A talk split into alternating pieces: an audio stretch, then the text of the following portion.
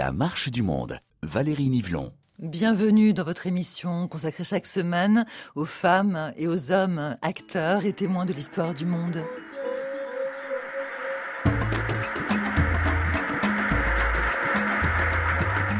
Depuis un demi-siècle, Charles de Gaulle. à l'appel d'une vocation civilisatrice vieille de beaucoup de centaines d'années, les Français ont pénétré, pacifié, ouvert au monde une grande partie de cette Afrique noire que son étendue, la puissance des obstacles naturels, les rigueurs du climat, la misère et la diversité de ses populations avaient maintenu depuis l'aurore de l'histoire douloureuse et imperméable. Ce que nous avons fait pour le développement des richesses et pour le bien des hommes, ici, il n'est pour le discerner que de parcourir nos territoires et pour leur connaître que d'avoir du cœur. Nous sommes en 1944. Le général de Gaulle incarne la France libre, dont l'épicentre est Brazzaville. Mais Brazzaville, c'est aussi la capitale du Congo, occupée pour les Africains colonisés, des Africaines et des Africains qui ont largement participé à l'effort de guerre contre l'Allemagne nazie, des femmes et des hommes qui aussi aspirent à la liberté, l'égalité, la fraternité, les fameuses valeurs de la République française. Si les débats sur la colonisation font la une de l'actualité, si les mémoires plurielles témoignent des violences subies par les sujets de l'Empire, si la justice européenne commence à condamner certains crimes et ordonne des réparations, l'histoire longue et complexe de l'entreprise coloniale est au contraire méconnue, peu enseignée dans les écoles africaines et européennes, et pourtant c'est notre histoire commune. C'est pourquoi les deux livres de mes invités, publiés aux éditions du Seuil, font date. Dans Colonisation, notre histoire, l'historien Pierre Singaravelou propose un récit choral où se conjuguent les articles de 250 chercheurs issus du monde entier, et c'est une première. Tandis que l'économiste Denis Cognot a pour sa part travaillé pendant 15 ans avec son équipe sur la question du fonctionnement et de la rentabilité de la colonisation. Son titre, Un empire bon marché et sans appel. Face à la colonisation avec Denis Cognot et Pierre Singaravello, c'est tout de suite sur RFI.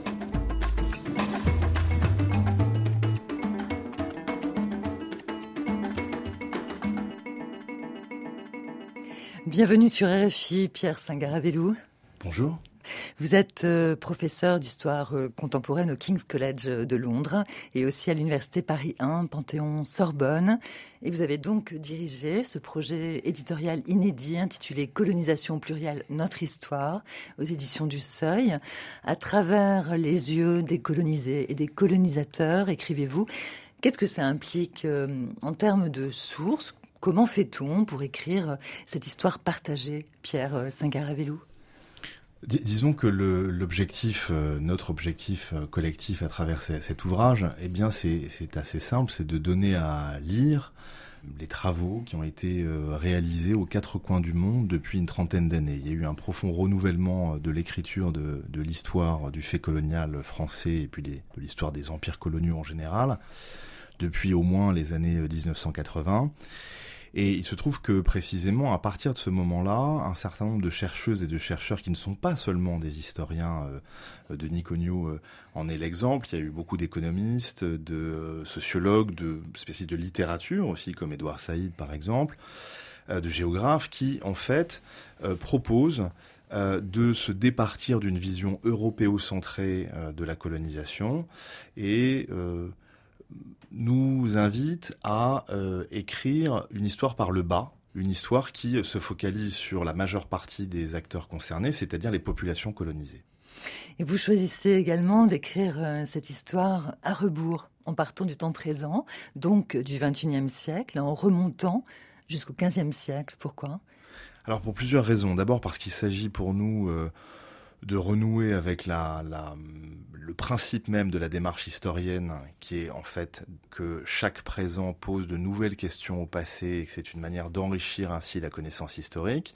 Donc c'est ce qui est parfaitement résumé par euh, Marc Bloch hein, dès l'entre-deux-guerres. C'est ainsi que toutes les historiennes et les historiens procèdent pour ensuite un petit peu gommer euh, euh, cette démarche dans le, la version finale de leur euh, travail, dans les résultats. Et puis aussi parce que commencer par le présent, c'était au fond interroger euh, les évidences contemporaines, partir de ce, cette question coloniale qui euh, sature le débat public, qui obsède un certain nombre de, de commentateurs et dont on s'aperçoit qu'au fond, eh bien, elle est très mal connue. On en parle sans vraiment connaître. Et il s'agissait pour nous d'apporter des éléments euh, aussi concrets pour alimenter ce débat citoyen nécessaire. Bienvenue dans la marche du monde, Denis Cognot. Bonjour. Vous êtes euh, vous-même l'un des 250 auteurs de nombreux articles proposés par Pierre Singaravelou. Vous êtes professeur à l'école d'économie de Paris, directeur de recherche à l'IRD et directeur d'études à l'EHESS. Et dans votre propre livre, Un empire euh, bon marché, vous vous souvenez de votre propre découverte du monde colonial. Nous sommes en 1990, vous êtes un jeune statisticien de 26 ans. Vous êtes super choqué. Qu'est-ce qui vous frappe? Oh bah la pauvreté, le, le, les problèmes du développement, euh, c'est là-dessus que j'étais euh, appelé à travailler. Hein.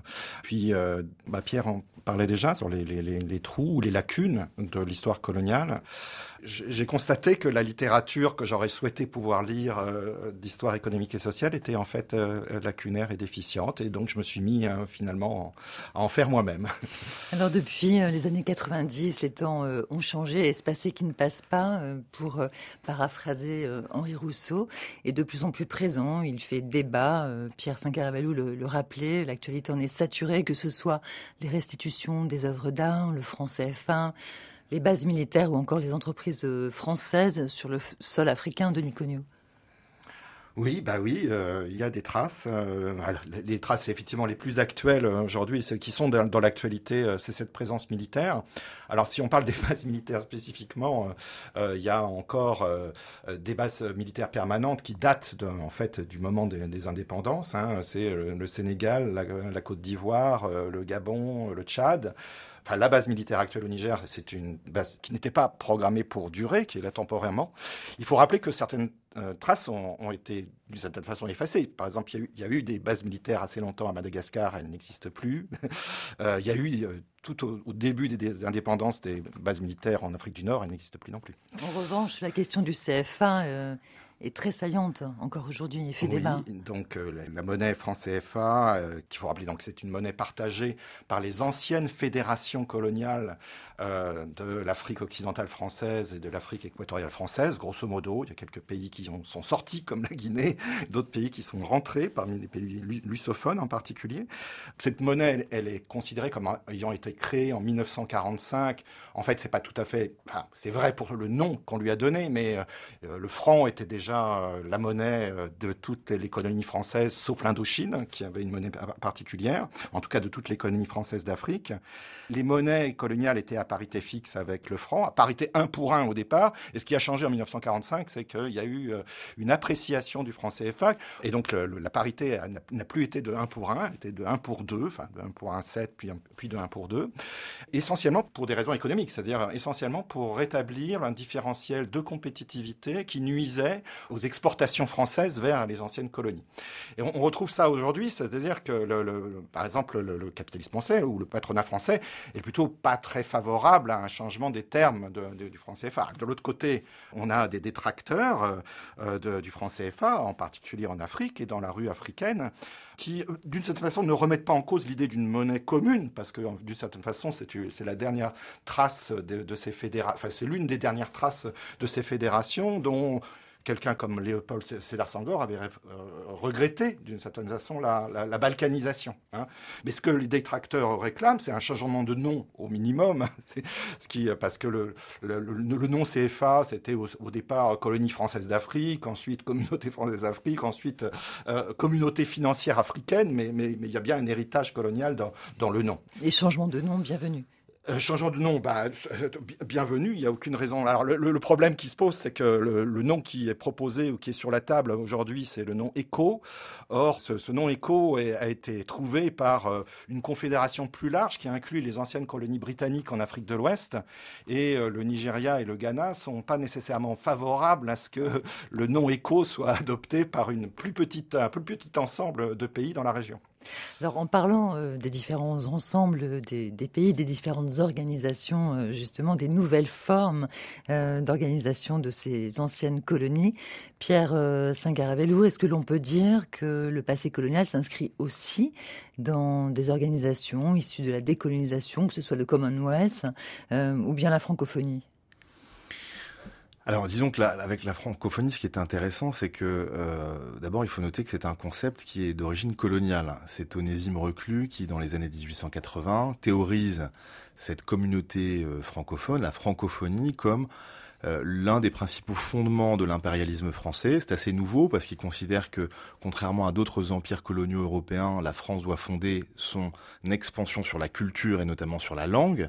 Il sera suivi par de nombreux intellectuels comme Jean Jaurès, par exemple, qui, euh, qui soutiendra cette idée. Et c'est exactement au même moment que sont euh, fondées les alliances françaises, hein, 1883, qui vont ensuite essaimer dans le monde entier. Alors, le problème de ce concept de francophonie, qui est un concept d'origine coloniale, c'est qu'au fond, il ne va pas véritablement se réaliser dans les faits, dans le cadre de cette soi-disant mission civilisatrice française, puisque jusqu'aux décolonisations, on s'aperçoit qu'une infime minorité des enfants autochtones, que ce soit en Algérie, euh, au, dans l'actuel Gabon ou au Vietnam ont été scolarisés et ont pu apprendre le français. Toujours moins de 10% en fait de ces enfants autochtones.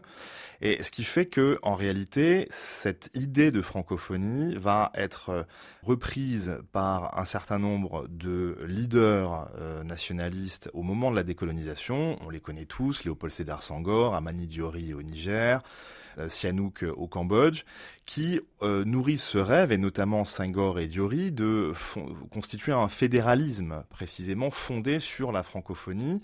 ce que le gouvernement français va toujours décourager, c'est le moins qu'on puisse dire, puisque la France, et ça va être un des fondements de sa politique, la politique dite de la France-Afrique ensuite jusqu'à aux années 1990, va promouvoir le bilatéralisme entre donc la France et, à chaque fois une de ses anciennes colonies, plutôt que le multilatéralisme qu'elle euh, concevait comme une menace potentielle à euh, son, pouvoir dans la région.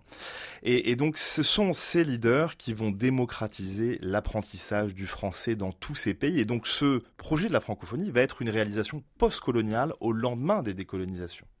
Est-ce que euh, on peut comparer donc francophonie et Commonwealth Et en tout cas, quelle serait la différence majeure entre ces deux concepts?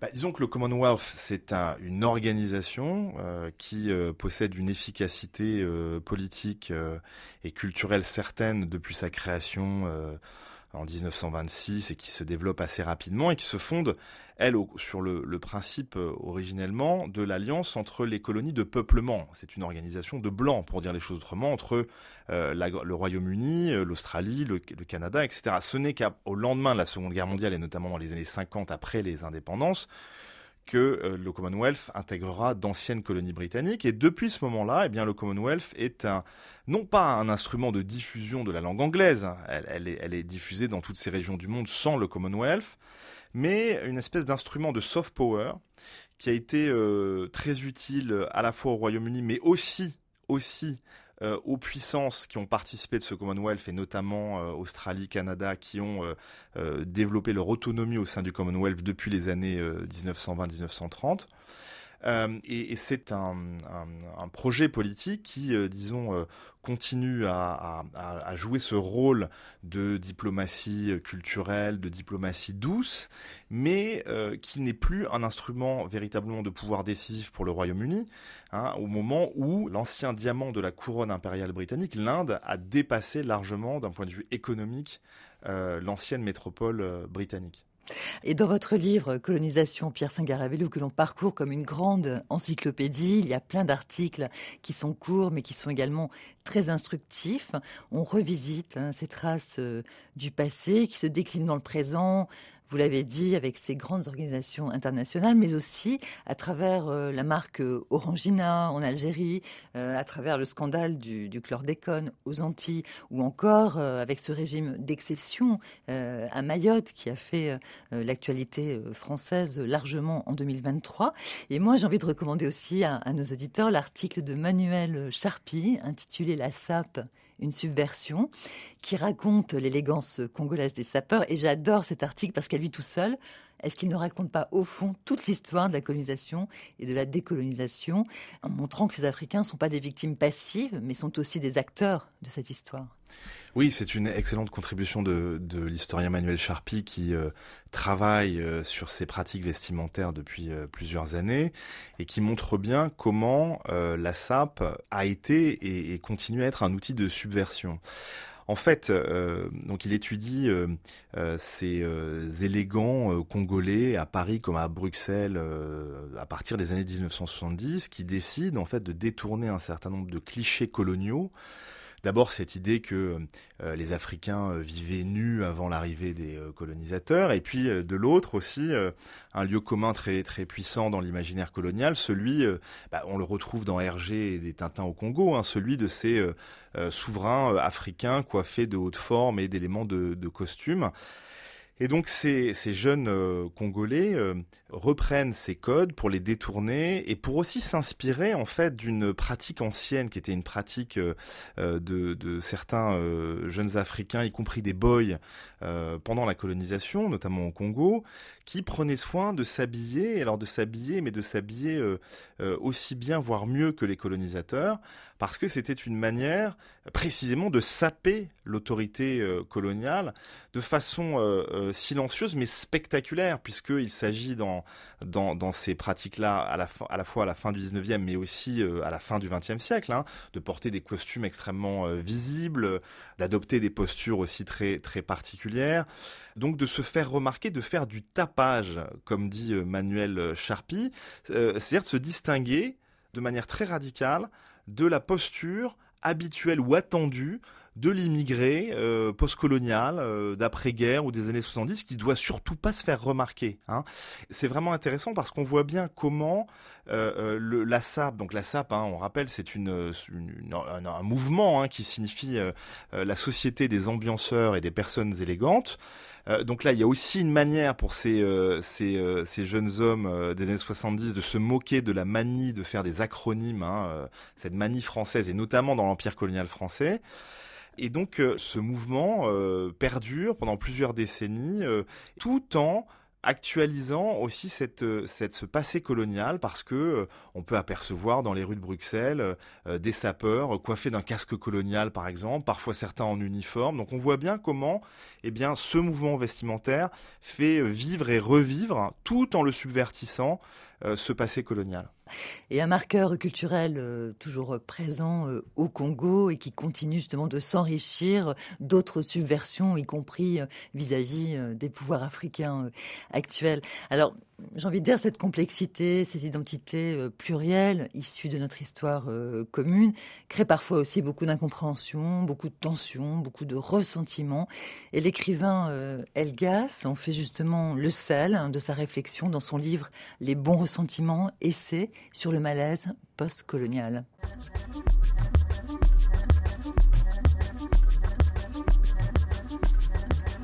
C'est très complexe, mais c'est vrai que tout ce qui est suspecté d'avoir été béni par les institutions françaises est attaqué de façon assez violente. Une série d'universitaires ont déjà fait des thèses ou des livres pour justement attaquer la pratique du reniement de soi, qui serait la condition du succès en France. Je pense que c'est aller très vite en besogne et puis être très actif dans le jugement, parce que la réalité est beaucoup plus complexe ce paradigme a changé, c'est-à-dire les livres qui sont beaucoup plus dépréciatifs sur la France ont pignon sur rue, ont en tout cas une grande présence médiatique, sont encensés. Il y a même des éditeurs qui sont dédiés avec les accointances avec la gauche anticoloniale et qui peuvent être parfaitement valables parce que le débat ne doit pas être dans l'épuration des idées, mais justement dans la pluralité.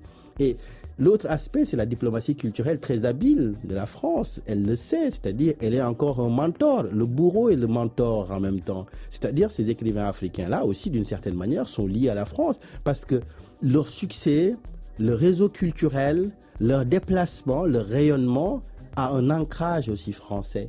Et on n'en sort jamais tant qu'on n'assume pas la totalité des identités on est condamné à être parfois dans des contradictions assassines. Et c'est peut-être là le défi, de pouvoir regarder à la fois le passé en étant juste, en état incessible sur des principes, mais aussi embrasser l'avenir et ouvrir justement une perspective où justement c'est la création, l'ingénierie, la manière justement de proposer au monde d'autres récits, d'autres actes qui va être le baromètre de la réussite. Parce que jusqu'à présent, la logique ressentimentale et la logique de la plainte n'a rien créé. Elle a même renforcé des liens que l'on se hâte parfois à essayer de cacher de manière assez maladroite parce qu'ils disent encore la réalité d'une défaite et d'une impuissance qui mue en accusation. Et c'est tout l'objet des bons ressentiments.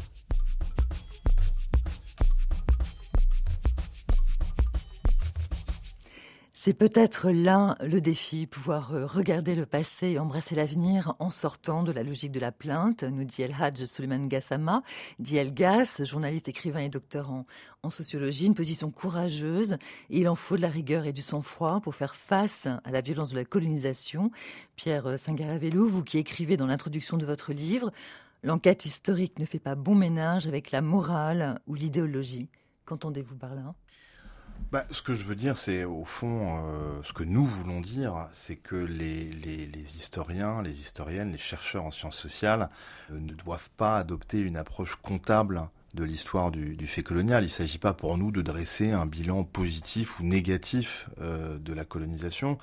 Il s'agit en fait de mieux comprendre euh, ce qu'a été la domination, euh, la domination coloniale, quels ont été les ressorts de cette domination, euh, ses formes extrêmement diverses, ses limites aussi, parce que au fond, on a souvent surestimé.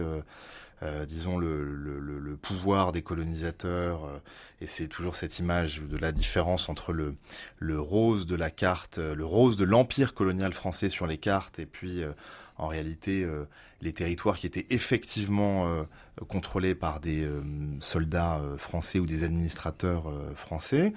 Et donc c'est cette approche historienne, eh bien, elle doit forcément se départir de visions monolithiques, de visions partisanes. L'histoire, comme la science sociale, est un savoir par définition critique, mais non idéologique.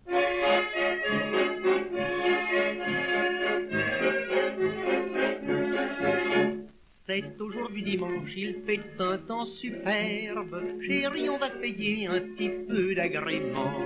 Quoi, qu'est-ce que tu voudrais? Aller manger sur l'herbe. Permets-moi de te le dire, tu n'es pas dans le mouvement. Pour avoir une journée de plaisir, j'ai mieux que ça à t'offrir. Mets ta belle robe et ton chapeau et sautons dans le métro. Viens ma chérie, veux-tu que nous allions Alex, Alex, à l'exposition? Pareil qu'on voit des choses à sensation. Alex, Alex, à l'exposition. Toi qui aimes les voyages, c'est une affaire. Je te ferai faire tout le tour de la terre.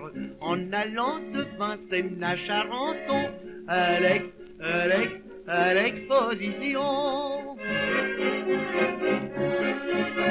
Ça y est, nous y voilà, regarde le monde qui rentre. Allons voir le Maroc, j'adore cette nation. Tu verras des Fatma qui font la danse du ventre et des chèques qui ne sont pas des chèques sans provision. Là, c'est les nègres du Congo, ne les regarde pas trop. Sinon, demain, tu peux me croire, ça donnerait des idées noires.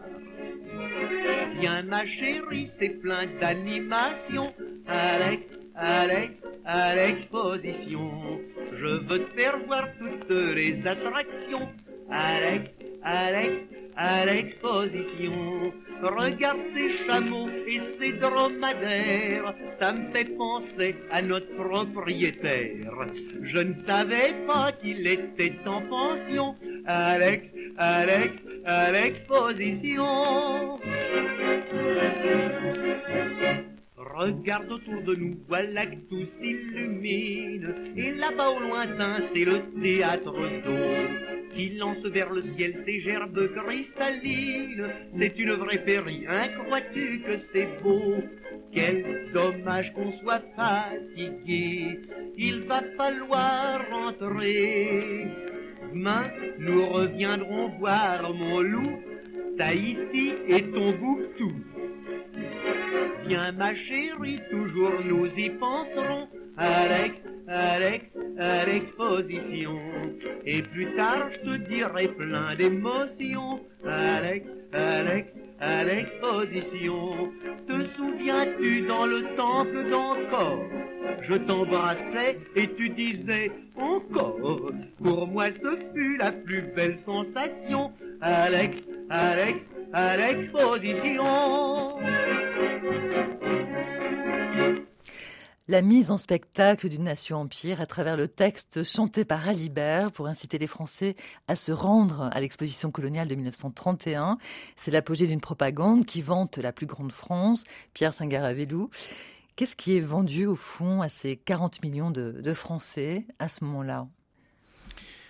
Alors, il faut dire qu'à ce moment-là, c'est, comme vous le dites, l'apogée euh, de la propagande euh, impériale. Il s'agit de, mettre en scène euh, les bienfaits de la mission civilisatrice française aux quatre coins du, monde. Hein. Ça commence véritablement avec 1930, euh, la célébration du centenaire de la colonisation de l'Algérie avec la prise d'Alger en 1830. Et on va revivre un moment un peu similaire euh, sous Vichy euh, au début des années 1940. Alors le, le problème, c'est quel a été l'impact de cette propagande? Parce qu'on ne peut pas se contenter d'étudier les discours et les représentations. Euh, euh, il faut euh, aussi appréhender les usages sociaux et la réception. Il se trouve que cette exposition est une réussite commerciale puisqu'il y a environ 8 millions de visiteurs contre seulement 5000 visiteurs à la contre-exposition coloniale organisée par le Parti communiste, la CGT et puis des surréalistes, La vérité sur les colonies.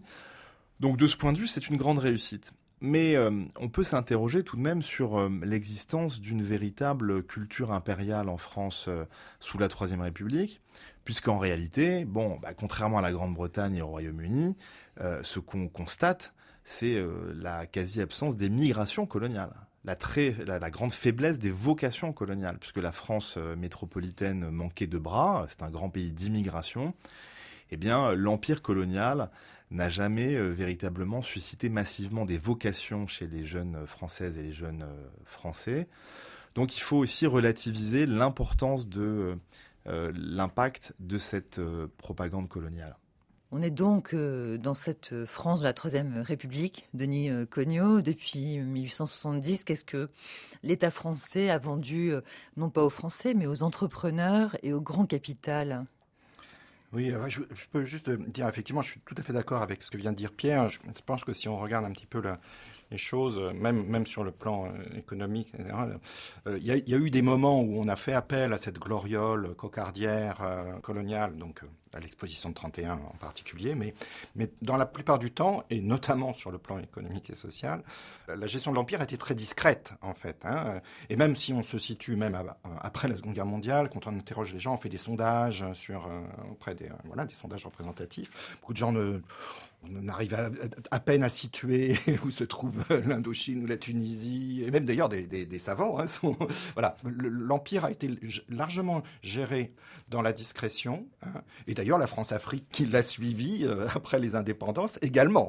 dans le dans le secret et la discrétion. Denis Cognot, ça veut dire que la, la grande masse des Français au fond se soucie pas trop, n'est pas trop au courant, n'est pas trop concernée l'Empire Elle a des, raisons de ne pas être trop concernée, parce que c'est aussi un peu le thème de mon livre.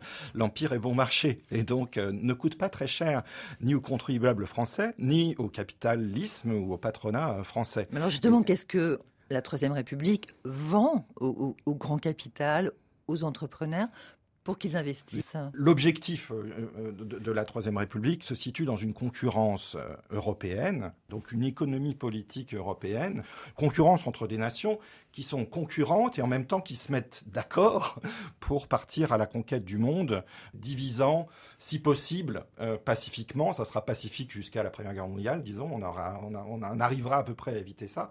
Mais c'est quand même une grande concurrence entre des capitalismes européens, qui à l'époque sont euh, les capitalismes dominants euh, du monde, pour faire euh, rentrer disons, les dernières régions un peu isolées et périphériques du grand marché mondialisé et libre-échangiste qui prévaut à l'époque. Le patronat français et les, États français ou européens parient d'une certaine façon sur les bénéfices de cette euh, ouverture forcée sur un espace commercial globalisé sans savoir réellement hein, ce qu'il va euh, rapporter. Mais on se dit, on ne sait jamais si tout cela devait être rentable, à la fois militairement, parce qu'on aurait des forces militaires supplémentaires en faisant de la conscription aux colonies, ce qui va d'ailleurs être fait, euh, et puis d'un autre côté, économiquement, si d'aventure ces marchés pour vendre les biens manufacturés que nous produisons devait s'avérer florissant, alors il faut y aller et surtout pas laisser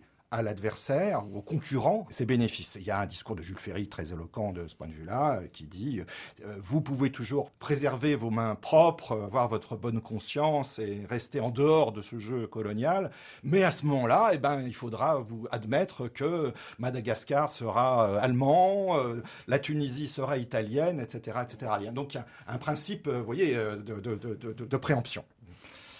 Très concrètement, quelles sont les entreprises qui investissent dans les colonies et qui s'enrichissent? La liste des faillites est assez longue, euh, tout autant que la, liste des réussites. Hein. Le sieur est une euh, réussite, alors, par le exemple. Sieur, le, sieur, avec l'arachide du Sénégal va être l'une des premières réussites. D'une certaine façon, les huiles sont raffinées à Dunkerque pendant très longtemps, jusqu'à l'après-seconde guerre mondiale. On commence à créer des huileries Le Sieur, donc qui transforment l'arachide euh, sur place au Sénégal. Orangina, on l'a déjà Orangina, oui, oui, tout à fait. Et, vous avez euh, le caoutchouc euh, Michelin. d'Indochine hein, euh, et Michelin. Et puis de l'autre côté, vous avez des, échecs retentissants. le caoutchouc, pour le coup, et le travail forcé sur le caoutchouc en Afrique équatoriale française, qui a été bien documenté par Catherine Kokrividrovitch, une historienne qui nous a précédés dans la carrière. Et puis de l'autre côté, par exemple, l'un des échecs les plus, les plus forts, c'est l'Office du Niger, ce qu'on appelle l'Office du Niger, dans les années 30, qui va être poursuivi ensuite par Vichy jusqu'à être abandonné euh, d'une certaine façon dans l'après-guerre, qui euh, rêvait de transformer le Niger, le fleuve Niger, en nouveau Nil, en produisant énormément de, de quantités de coton pour l'industrie textile française. Tout ça sur la base de de formes de travail forcé, euh, liées d'ailleurs au recrutement militaire. Et tout ça va lamentablement échouer et même être dénoncé, même dès, la fin des années 30. Hein. Euh, on parlera même d'un parasite pour qualifier l'Office d'Inger. Denis Cognot, vous montrez dans, votre livre Un empire euh, bon marché que, en gros, les colonies, c'est pas un bon plan économiquement pour se faire des sous, sauf évidemment quelques grandes réussites. J'aimerais que, l'on écoute une archive RFI, très exactement Livre d'or, une émission où Philippe Saint-Denis interroge Jacques Marseille à l'occasion de la réédition de son livre en 2004, 20 ans donc après sa première publication. L'économiste et l'auteur de L'empire colonial et capitalisme français, histoire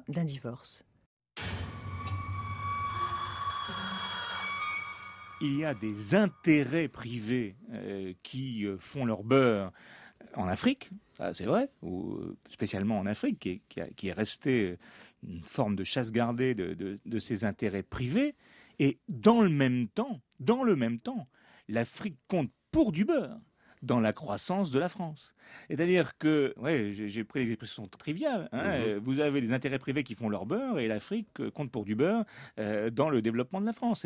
Et, toutes les études que, que j'ai pu faire par la suite et qui ont un article important sur la balance des paiements qui sera dans la nouvelle édition montrent que par rapport à ma thèse écrite il y a 20 ans, euh, je ne mesurais pas encore plus l'ensemble des capitaux qu'on y a versés.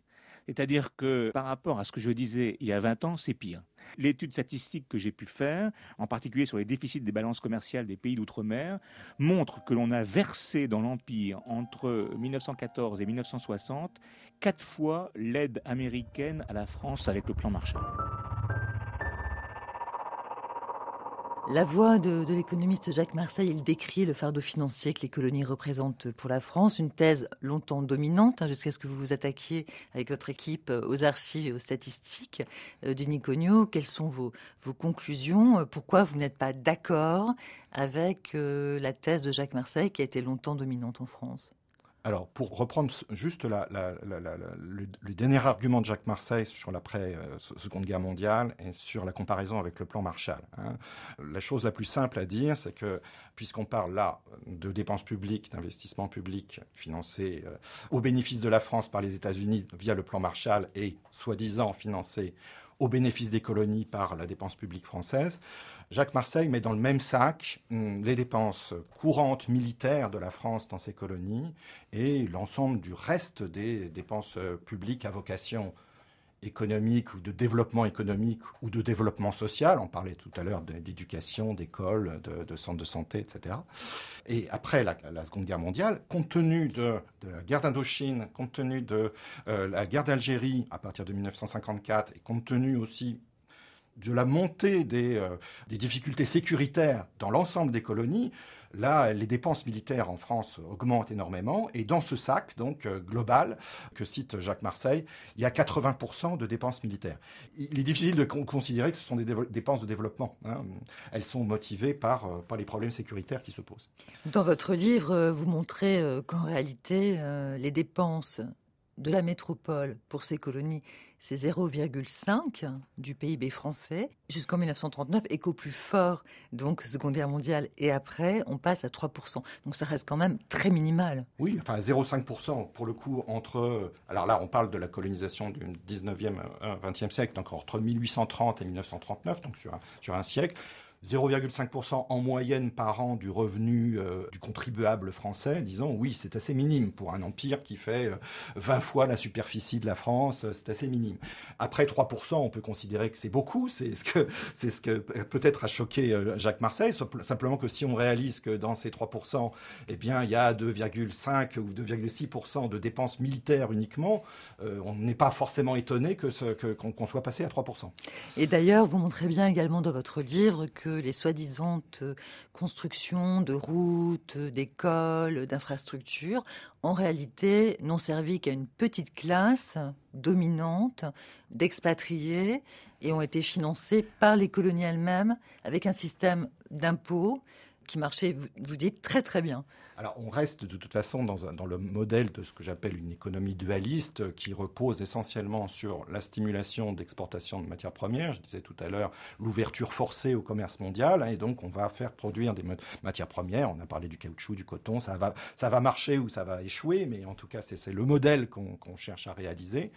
Pour ce faire, on doit investir dans des infrastructures de transport qui acheminent ces matières premières, qui permettent d'acheminer ces matières premières vers le marché mondial et en particulier vers les, métropoles. Et c'est en cela que les investissements publics euh, majeurs vont être des infrastructures, infrastructures de transport et de communication et vont profiter bah, aux, compagnies de traite, euh, au capital qui s'est investi dans, dans ces secteurs-là. Et comme le rappelait euh, Pierre tout à l'heure, en revanche, les secteurs sociaux, comme le secteur en particulier éducatif, vont être plutôt déshérités au moins jusqu'en 1945. À partir de 1945, on rentre dans une autre phase. Et donc, si on veut, euh, Jacques Marseille a peut-être un tout, tout, tout, petit peu raison qu'on devient un peu plus généreux, même du point de vue des dépenses civiles en dehors des dépenses militaires euh, après 1945. Et on rentre dans un colonialisme euh, qui se dit développementaliste. Et c'est en réalité tout l'esprit du discours de Brazzaville de De, Gaulle. Hein. Il va falloir lâcher un petit peu du lest si on veut les garder, nos colonies. Exactement. Sauf qu'à ce moment-là, se développe en France aussi un discours dit cartiériste qui dit attention, on commence à être généreux avec ces colonies, ça va commencer à nous coûter cher et il faut absolument privilégier la Corrèze sur le Zambèze, sachant que le Zambèze n'est pas une colonie, n'est pas du tout euh, localisé euh, dans l'espace colonial français, mais c'est pour la rime hein, qu'on a utilisé cet argument. Or, dans, le livre, on montre que la Corrèze a toujours reçu plus, en réalité, et, et en infrastructure, et en école, et en électrification, en centrale électrique, etc., que le Zambèze, comme représentant, si on veut, euh, de l'empire colonial français. Pierre euh, Saint-Garavelou, ce qui est intéressant dans, Colonisation, euh, notre histoire, en, écho aux explications euh, de Denis Cognot, hein, du point de vue des colonisateurs, c'est que vous nous donnez également le point de vue décoloniser, vous proposez de nombreux articles où vous montrez les résistances, les anticolonialismes, les luttes pour l'égalité, ou encore euh, l'assassinat de Ruben euh, Oumniobé. C'est un article qui est signé par Yves Mintoug.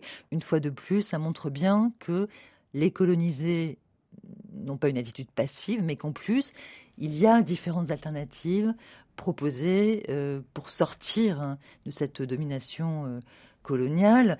Et si du point de vue économique, il y a hum, une vraie filiation entre la période coloniale et la période post-coloniale, est-ce que ce n'est pas aussi Pierre Singarabelou parce que les autres modèles proposés par les euh, leaders nationalistes euh, africains ont été tués dans l'œuf par l'assassinat de ces personnalités elles-mêmes alors oui, ce qu'on peut découvrir dans, l'ouvrage, euh, c'est que les autorités françaises n'ont pas hésité à, utiliser la force pour réduire à, néant ces, projets politiques qui ne s'inscrivaient pas dans les stratégies françaises de décolonisation.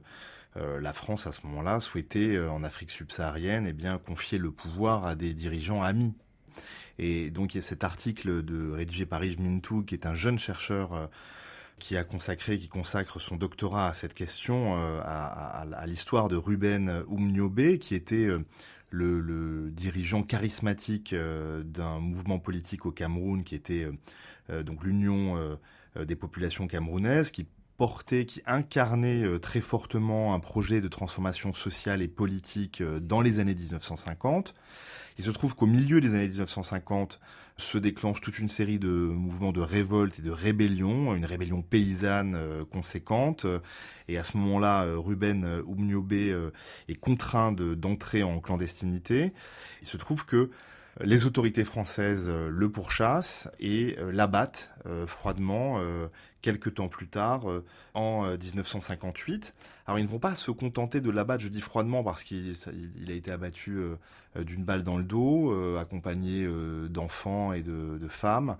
Et les Français vont exhiber son corps un peu partout au Cameroun, diffuser la nouvelle à travers des tracts lancés depuis des, avions, couler même son corps dans du béton, humilier sa, sa dépouille. Et consacré euh, le principal adversaire de Niomé, euh, Amadou Aïdjo, qui euh, va être l'ami de la France, qui proclamera l'indépendance en 1960, une, une indépendance sans liberté, comme l'écrit très joliment Ijmin Toumbé. Et ce qui est intéressant, c'est que le nouveau leader de, du Cameroun indépendant, Aïdjo, va s'appliquer à effacer la mémoire euh, de, Ruben euh, Oumniobé et n'y parviendra jamais vraiment puisque euh, elle survivra pendant des décennies jusqu'à aujourd'hui à travers notamment une pratique populaire, les chants patriotiques, hein, qui expliquent comment Oumniobé s'est sacrifié pour le peuple camerounais et qu'il reviendra sans doute pour sauver son pays. La mémoire de, de l'UPC très très vivante au Cameroun et une tentative d'écrire cette histoire avec cette commission euh, franco-camerounaise, euh, historienne, artiste, euh, qui essaie de, recueillir la, mémoire et d'écrire l'histoire de, cette période si douloureuse entre la France et, le Cameroun. Et cette dimension criminelle de la France-Afrique, conjuguée à la violence de la lutte anticommuniste des impérialismes américains et européens, va effectivement favoriser des régimes africains qui vont reproduire ce système inégalitaire qui vous avait tant choqué, Denis Cogno, lorsque, à 26 ans, vous avez commencé à travailler effectivement sur euh, cette économie du développement.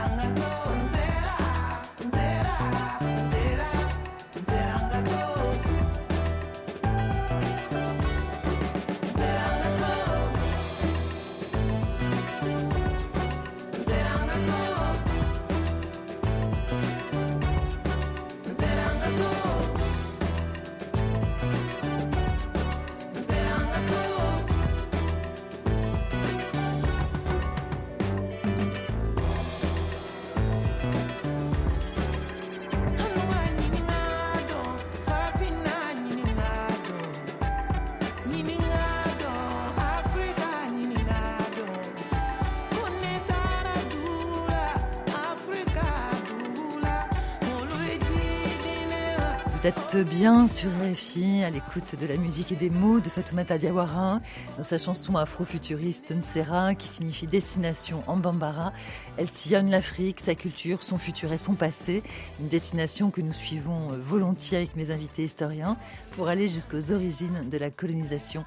Alors, Denis Cognot, une fois pour toutes, est-ce que l'économie a été le moteur de cette entreprise coloniale?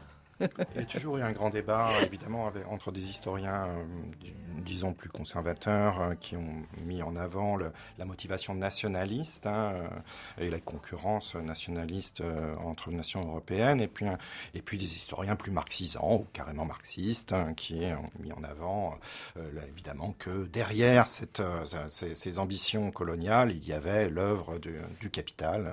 Je ne crois pas que les, les deux motivations soient en réalité incompatibles. Je crois que elles, étaient parfaitement compatibles. Donc, euh, je pense que c'est un peu une question gratuite hein, de se demander si c'est plutôt nationaliste, plutôt capitaliste. Je dirais, je dirais que c'est un peu les deux. Ce que je disais tout à l'heure, c'est que euh, personne, euh, que ce soit les hommes politiques, éventuellement porteurs de, de l'ambition nationaliste, ou bien les, les, les, capitalistes ou le, le, patronat français intéressé par, par l'expansion coloniale, en tout cas ça, la fraction qui était intéressée par ça, n'avait pas une idée très très très précise de ce que les colonies allaient, allaient rapporter, tant d'un d'un point de vue politique que d'un point de vue économique. Et donc, euh, euh, c'est quand même la, conjonction de, cette concurrence que j'évoquais tout à l'heure entre nations européennes qui a fait que tout le monde s'est lancé euh, un petit peu à l'aveuglette sur des territoires sur lesquels on connaissait en définitive très très très peu de choses, ce qui est peut-être encore malheureusement le cas aujourd'hui. Pierre Singaravelou. J'apporterai simplement un élément concernant ce qu'a évoqué Denis jusqu'à présent et cet empire bon marché qui est celui de l'époque contemporaine. On retrouve la même logique à l'époque moderne, hein, euh, concernant l'empire d'Ancien Régime, qui, euh, en fait, l'obsession du gouvernement français, comme de tous les gouvernements européens, ça va être euh, de coloniser en dépensant le moins d'argent possible. Et donc, comment faire? Eh bien, en privatisant, en externalisant la colonisation, en utilisant des compagnies privées, les fameuses compagnies à charte. Et ce sont ces entreprises privées qui vont permettre aux puissances européennes d'étendre leur domination. Euh, ces entreprises privées ne fonctionneront qu'avec l'aide euh, d'intermédiaires locaux, aussi bien en Afrique de l'Ouest qu'en Inde. Les, femmes ont joué un rôle très important, par exemple au Sénégal, les signards de, Saint-Louis au Sénégal. Et donc ça, c'est un élément de continuité. Et nous soulignons également euh, de nombreuses discontinuités et ruptures, naturellement, entre ces différentes séquences historiques. Merci euh, à tous les deux, Pierre Singaravelou pour Colonisation de notre histoire et Denis Cognot pour Un empire bon marché. Je précise que ces deux livres existent en version numérique sur Internet à moindre coût. Face à la colonisation, c'était un nouvel épisode de La Marche du Monde réalisé par Sophie Janin. Réagissez sur nos réseaux sociaux Twitter et Facebook, podcastez. Cette émission, c'est la vôtre.